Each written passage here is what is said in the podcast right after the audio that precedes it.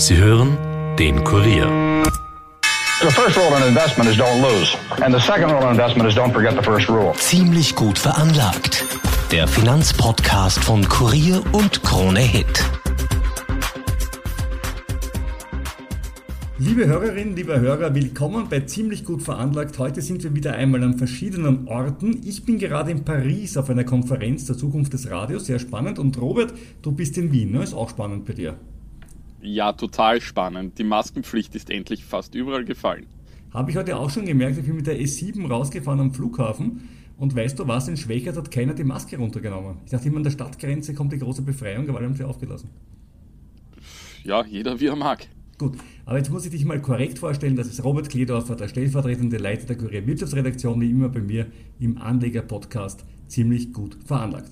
Heute geht es um die Verbundaktie, die steigt gerade. Es geht um Bitcoin. Ist da vielleicht schon die richtige Zeit zum Einsteigen nach den Rückgängen der letzten Monate? Wir sprechen über Ölaktien, wie sich das neue Embargo der EU auswirkt. Vor der Urlaubssaison schauen wir auf Reiseaktien und auf die Schifffahrt. Da haben wir ja vor ein paar Folgen über Stückgutschiffe gesprochen. Denen geht es gerade jetzt in Krisenzeiten gar nicht mehr so schlecht und über Greenwashing müssen wir leider auch noch reden. Beginnen wir aber gleich mit etwas, was du, lieber Robert, im letzten Podcast versprochen hast. Du hast gesagt, du checkst, wie gut die vergangenen Goldpreisprognosen waren, die auf 40 Seiten publiziert wurden, wie du ganz stolz verkündet hast. Ja, das sind sogar 400 Seiten, lieber Rüdiger. Wow, Und ich habe hast du alle durchgelesen? Nein, dafür hatte ich keine Zeit. Nein, ich habe mir vier Prognosen der jüngsten Vergangenheit von Incrementum eben angesehen, den Goldspezialisten. Schauen wir uns das im Detail an. Also zu Jahresbeginn 2021 wurde ein Goldpreis von 2100 Dollar mit Jahresende 2021 vorhergesagt. Also wirklich für zwölf Monate die Prognose. Bei der Einschätzung blieb man dann auch noch im Mai 2021. Geworden sind es dann am Jahresende 1878 Dollar. Also da gab es dann doch eine deutliche Überschätzung das sind so 10, 15 Prozent gefüllt, ne? Ja. Zuvor im Februar 2020, also kurz vor Ausbruch der Pandemie, wurde für Februar 2021 ein Preis von 1800 Dollar prognostiziert. Punktlandung, es waren dann Mitte Februar wirklich rund 1800 Dollar. Im Mai 2019 wiederum wurde für Mai 2020 1500 Dollar vorhergesagt. Geworden sind es dann fast 1850 Dollar, also wurde die Entwicklung unterschätzt, was aber der unvorhersehbaren Pandemie äh, zugrunde lag. Und im Februar 2019 wurde für Jahresende 2019 1400 bis 1500 Dollar prognostiziert. Ende 2019 waren es dann 1510 Dollar. Ja, von vier Prognosen waren zwei eine ziemliche Punktlandung. Einmal pandemiebedingt deutlich unterschätzt, einmal überschätzt. Jetzt schauen wir mal, ob die Prognose für die nächsten zwölf Monate von 2190 Dollar eintreffen wird. Hätte ich gar nichts dagegen als großer Dagobert Duck Goldspeicherbesitzer mit meinen paar Philharmonikern. Ich wünsche es dir. Danke dir. Ich bin ja gerade in Paris, äh, falls ich zufällig, die Stadt ist ja fast ein Dorf, Christine Lagarde über den Weg laufen sollte. Ich bin ja gerade mit der RER reingefahren, die war gesteckt voll, die S-Bahn, ganz Paris war drin gefühlt, nur sie nicht. Aber wenn ich Sie trotzdem treffen sollte, Frau Christine Lagarde, die EZB-Chefin, was darf ich ihr von dir ausrichten?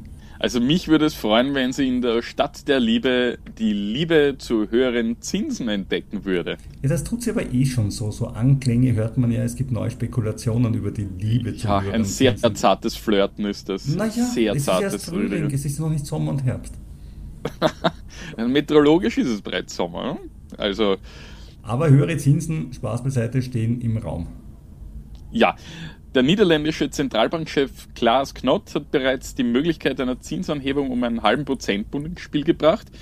Aber ebenso wie ich Madame Lagarde kenne, macht sie das sicher nicht mit. Sie ist da immer auf der vorsichtigen Seite, ein bisschen so wie Wiens Bürgermeister, immer auf dem vorsichtigen Weg unterwegs. Ähm, obwohl es mit dem Ziel der EZB von einer Inflationsrate von 2,0 Prozent mehr als zu vereinbaren wäre in meinen Augen. Im Euroraum beträgt sie ja schon fast 8% nach den jüngsten Zahlen und für Experten völlig unverständlich, dass es mit den Negativzinsen der EZB, also die Einlagen der Banken bei der Zentralbank, erst im dritten Quartal zu Ende sein soll. Ich frage mich immer, auf was will sie noch warten? Da gefällt mir doch die Einstellung der US-Finanzministerin Jellen weitaus besser. Sie hat sich für die zögerliche Haltung bei der Bekämpfung der Inflation jetzt sogar entschuldigt. Sie sagte, ich glaube, ich habe mich damals geirrt, was den Verlauf der Inflation angeht. Sie habe die Erschütterung der Wirtschaft durch Faktoren wie die hohen Energiepreise und die internationalen Lieferkettenprobleme unterschätzt. Yellen hatte noch im Mai vergangenen Jahres nämlich gesagt, sie erwarte nicht, dass die Inflation ein Problem werde. Na, ist doch schön, wenn es Politiker gibt, die dazulernen. Ne? Ja, ich finde das super, aber ich glaube, solche Sets würden wir von Lagarde nie hören. Ja, aber es sind auch immer dann die Dinge, wo dann die Wähler sagen, oh, die wissen ja nicht Bescheid, die sind sich nicht einig. Also Fehler eingestehen ist ja gar nicht mal so einfach als Politiker. Aber kommen wir zur Europäischen Union und kommen wir zum neuen Embargo gegen Russland. Dieses Mal ja ein Ölembargo so ein halbertes irgendwie. Die EU kauft russisches Öl nur noch, wenn es in Pipelines kommt, aber nicht mehr, wenn es übers Schiff kommt. Ist das jetzt aus seiner Sicht ein Embargo oder eher so ein kleines Embargochen? Denn erstens kommt nur ein geringer Teil der Ölimporte in die EU aus Russland. Zweitens gibt es Ausnahmen und Übergangsfristen bis Jahresende und drittens können Schiffexporte von Russland aus einfach woanders hinfahren, etwa nach Indien. Die freuen sich über das russische Öl, denn es kostet um rund 30 Prozent weniger als andere Sorten. Ja, und Putin verdient somit nach wie vor gutes Geld mit seinem Öl. Gut, aber immerhin nicht von uns und äh, immerhin sind es 30 Prozent weniger als andere Sorten. Ist es echt billiger, weil es schlechter ist oder billiger, weil es aus Russland kommt? Billig, aus Russland kommt. Ursprünglich, bevor der Krieg ausbrach, waren das eigentlich, waren das eigentlich relativ ähnliche Preise, so ähnlich wie Brent und WTI.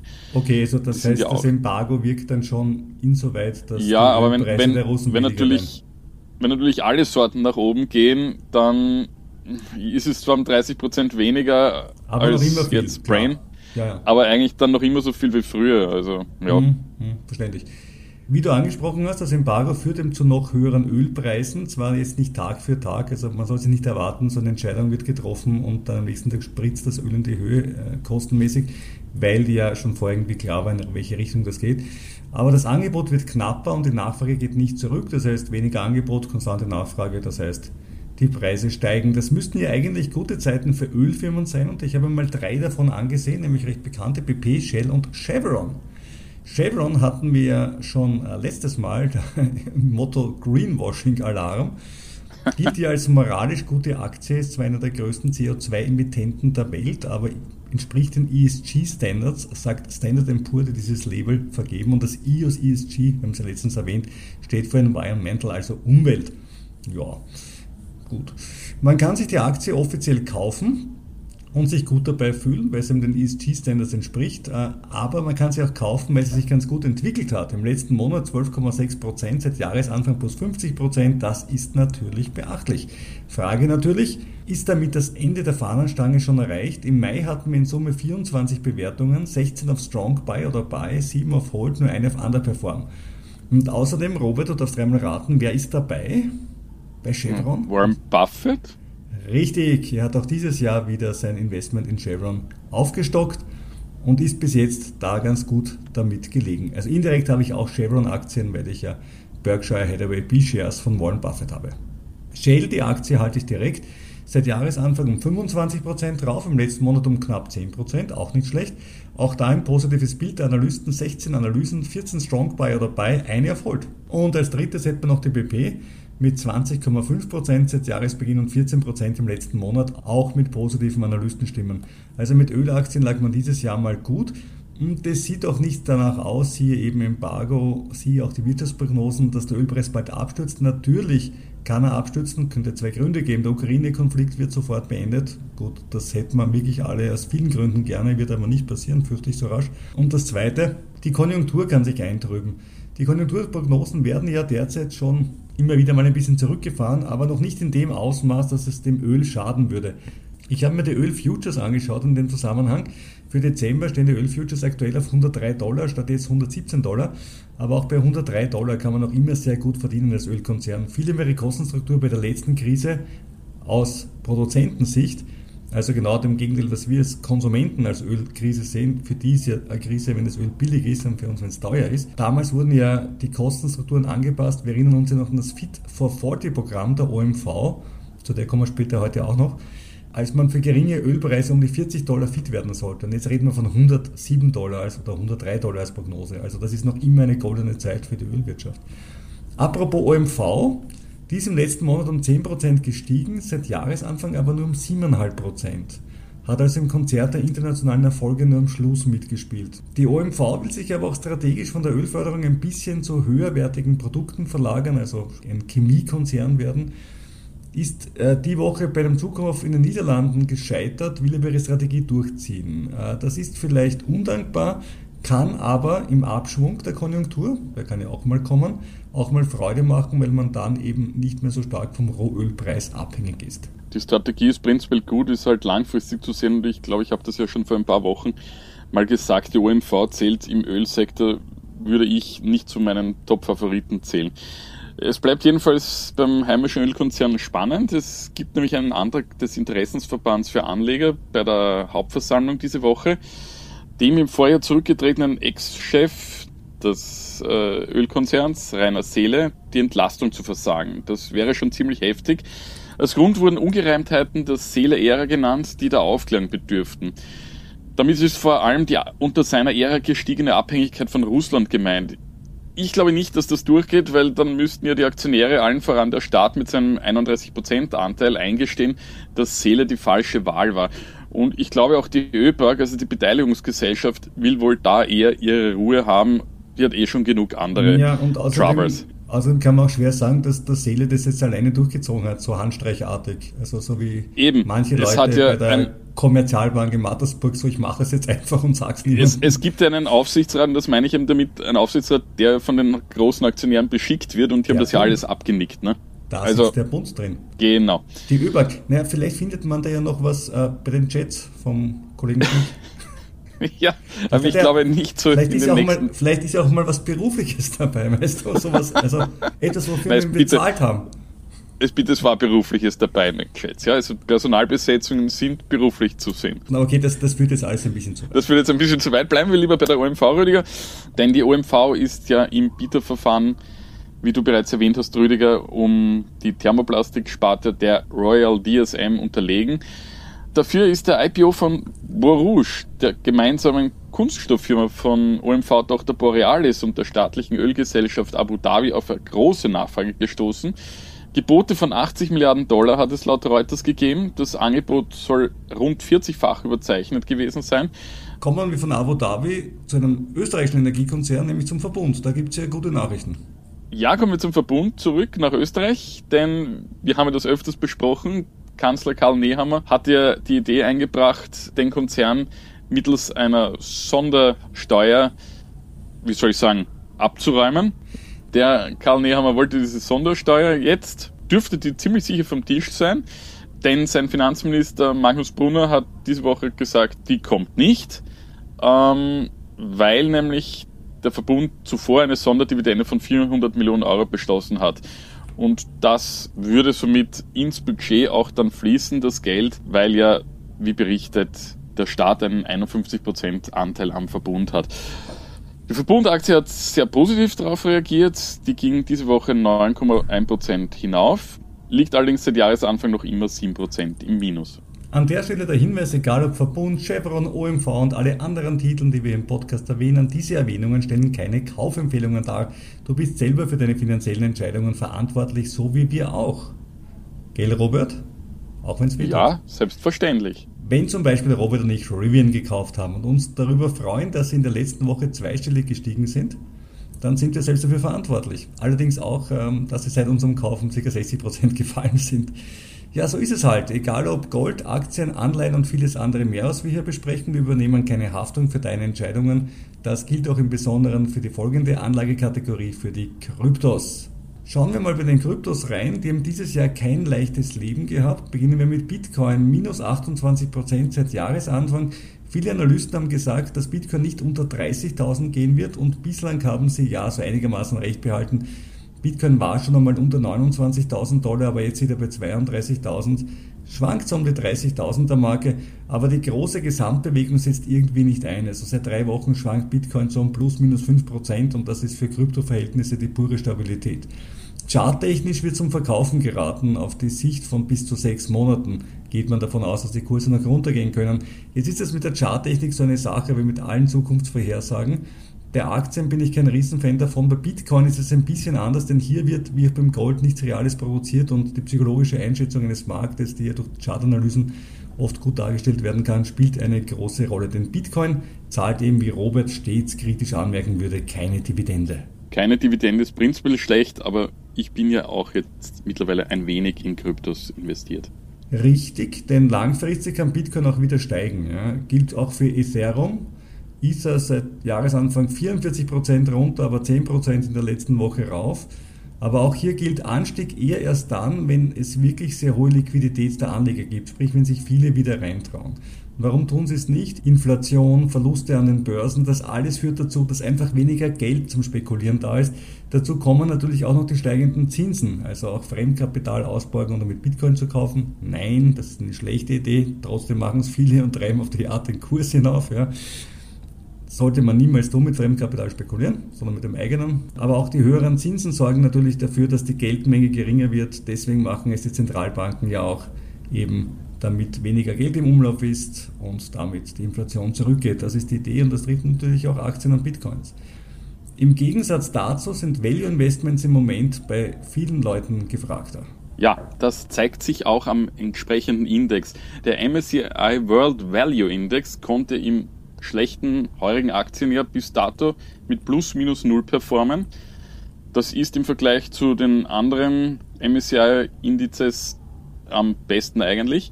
Was heißt eigentlich Value? Wert, ja klar. Aber konkret geht es da um Aktien, die ziemlich günstig bewertet sind und ein niedriges KGV aufweisen. Die Umstände, hohe Inflation, steigende Zinsen sprechen auch in nächster Zeit für diese Aktien. Jetzt wollt ihr sicher wissen, was da so drunter fällt.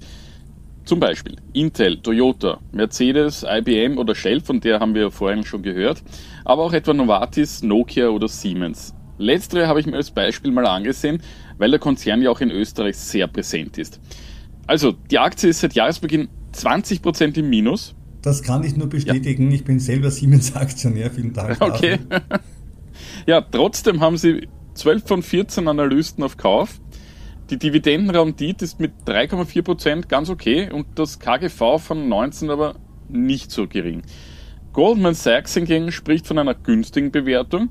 Wie auch immer, mit dem Beispiel wollte ich eigentlich zeigen, dass man auch in dieser Kategorie genau hinschauen muss, was man jetzt kauft.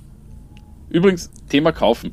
Rüdiger, du kennst doch sicher die alte Börseweisheit Sell in May and go away. Ja gut, das kommt aus den USA der 60er und 70er Jahre. Da war es tatsächlich ja. so, dass die Börsianer im Sommer einfach lieber in Florida waren und deswegen waren die Kurse unten, weil keiner was gekauft hat. Aber hat sich in den letzten Jahren gab es andere Dinge, da gab es Corona und so Zeug. Genau. Ich habe mir jetzt jedenfalls jetzt mal angesehen, ob das heuer auch zugetroffen hat. So schlecht lief es nicht. Der ATX hat im Mai 2,4% dazu gewonnen, der DAX sogar 2,8%. Der Londoner FTSE blieb mit minus 0,4% recht stabil. Schlechter ging es leider deiner Lieblingsbörse Nasdaq mit minus 2,2%. Beim S&P waren es nur minus 1,75 Prozent. Ah, lieber Robert, da wollen wir schon noch dazu sagen, dass sich der Dollar-Euro-Kurs ein bisschen zugunsten des Dollars verschoben hat. Ja, das also ist natürlich minus 2,2 Prozent vom Nasdaq kannst du so schon wieder erinnern. Ich, ich gehe jetzt hier nur rein von der Lokalwährung aus. Dahinter liegt jedenfalls auf alle Fälle der Schweizer SMI mit minus 4%. Also eigentlich unterm Strich ganz okay, aber man muss ja auch dazu sagen, dass es ja schon davor ziemlich runterging. Also vom Potenzial her ist da vielleicht nicht mehr so viel da fürs Minus. Übrigens, ich habe mir auch angesehen, ob wir schon in einem Bärenmarkt sind, also die Börsen mehr als 20% verloren haben. Nein, mit Ausnahme der Nasdaq sprechen wir noch von keinem klassischen Bärenmarkt. Wird also spannend, ob wir die Kurve da noch kriegen.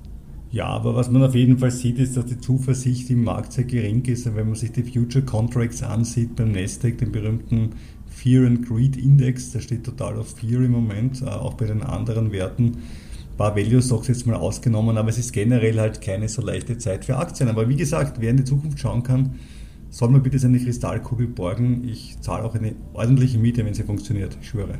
Mhm. Aber ich bin trotzdem was Aktien betrifft, zuversichtlich auf einen längerfristigen Anlagehorizont, wie ja schon letztes Mal gesagt. Kommen wir zu was Schönem, nämlich von den Börsianern, die Urlaub machen in Florida, haben wir schon gesprochen. Aber Robert, hast du den Urlaub schon gebucht dieses Jahr? Ja, zwei Wochen Mallorca mit der Family. Die erste Flugreise seit vier Jahren. Und vielleicht hast du es bei der Tour gebucht. Ja, vielleicht. Ich, ich habe keine Ahnung. Ich habe es vergessen. Okay. Die TUI-Aktie wollen wir uns nämlich ansehen, die ist seit der Corona-Krise ziemlich weit unten. Chronologisch vor Corona auf über 5 Euro. Im Corona-Frühling runter auf 1,6, dann wieder rauf auf 4,2 im Mai letzten Jahres, als alles wieder normal schien und man sich noch um eine Impfung so richtig gedrängelt hat. Aber jetzt runter auf 2,24. Also eine Berg- und Talfahrt. Und warum ist das so? Das TUI-Geschäft läuft zwar aktuell sehr gut, aber die Verschuldung des Konzerns ist ziemlich hoch, nämlich fast so hoch wie der Börsenwert. Die Rendite von TUI-Anleihen liegt bei 6%, das ist relativ hoch. Der Kurs etwa einer noch sechs Jahre laufenden Anleihe ist jetzt auf 90 gesunken, also um 10% unter dem Nominalwert, unter dem Face Value. Das heißt jetzt nicht, dass sich die Leute wirklich unsicher sind, dass TUI das zurückzahlen kann, das können die wohl. Aber in Summe ist die Verschuldung eben wahnsinnig hoch und das ist der Grund, warum viele Analysten bei der TUI zu Underperform und Sell raten, also sprich die Aktie eher zu verkaufen oder gerade noch zu halten, weil sie eben durch die hohen Schulden des Unternehmens stark belastet ist. Das Unternehmen hat derzeit einen positiven Cashflow, also es nimmt unmittelbar mehr ein, als es ausgibt. Das ist der Silberstreif am Horizont. Aber wenn Reiseaktie, dann wäre TUI wahrscheinlich nicht die erste Wahl im Moment. Obwohl sie eigentlich, wenn man sich so ansieht, gut aussieht, denkt man sich, die ist total unten, die Leute reisen wieder. Aber die Schulden, die drauf lassen, die hauen einem die Rechnung dann wieder zusammen. Schauen wir mal zu den Billigfliegern. Gerade im Sommer stellen ja dann viele Kunden fest, dass Billigflieger gar nicht so billig sind, aber beim Service so tun, als ob. Diese berühmten 5-Euro-Angebote gibt es halt dann oft nicht, wenn man mit der Familie im Sommer verreisen möchte. Ryanair, diese Aktie habe ich selbst, ist dieses Jahr auch noch nicht so recht abgehoben, minus 17,8 Prozent. Im letzten Monat gerade mal plus minus null. Analysten sind eher positiv. Der ewige Rivale EasyJet ist 15% im Minus seit Jahresanfang, Wizz Air um 37%. Und jetzt kommt's. Lufthansa seit Jahresanfang im Plus und zwar mit 1,4%. Und Lufthansa ist genau die Aktie, bei der die Analysten am meisten skeptisch sind, mit 3 Buy, 5 Hold und 3 Sale, also genau symmetrisch. Also diesen Sommer vielleicht lieber in den Flieger einsteigen, als Geld in eine Fluggesellschaft zu stecken, weil es im Moment einfach noch zu viele Unsicherheiten gibt. Wir wissen ja alle nicht genau, was im September, Oktober passiert. Und wie Warren Buffett schon gesagt hat, jedes Investment ist eine Unsicherheit. Man sollte zumindest die vermeiden, die man vermeiden kann. Mhm, und, nicht nur erst im Herbst, Rüdiger, sondern im Sommer scheinen sich da massive Probleme ja anzubahnen mit Pünktlichkeit und überhaupt Personal äh, für die Abwicklung. Und ja, mal schauen, es fallen ja laufend Flüge aus und ja, bin gespannt, wie die Airlines so über den Sommer performen werden. Fliegen ist ja so eine Sache, Umwelt und so. Die Auer führt jetzt übrigens eine freiwillige Abgabe auf nachhaltiges Kerosin an. Wäre das eigentlich was für dich, Rüdiger? Ja, was die Auer macht, das ist eigentlich recht schlau. Man kann tatsächlich seinen eigenen Flug komplett kompensieren, dass die Auer in dem gleichen Ausmaß eben Kerosin kauft, das eben nicht aus dem Boden gepumpt wird, sondern hergestellt wurde aus nachwachsenden Rohstoffen. Ist, finde ich, eine sehr schöne Idee, ist allerdings eine recht teure Form der Kompensation. Ich frage mich immer bei dem CO2 in der Luftfahrt, warum man sich ausgerechnet in der öffentlichen Diskussion so gerne auf das Problem stürzt, das man technisch am schwersten lösen kann. Das ist nicht mehr spannend. Ja. Also du kannst Batterien in vielen Bereichen einsetzen, wo das Gewicht nicht so wichtig ist. Haben Dieselloks, die rumfahren und viele andere Dinge.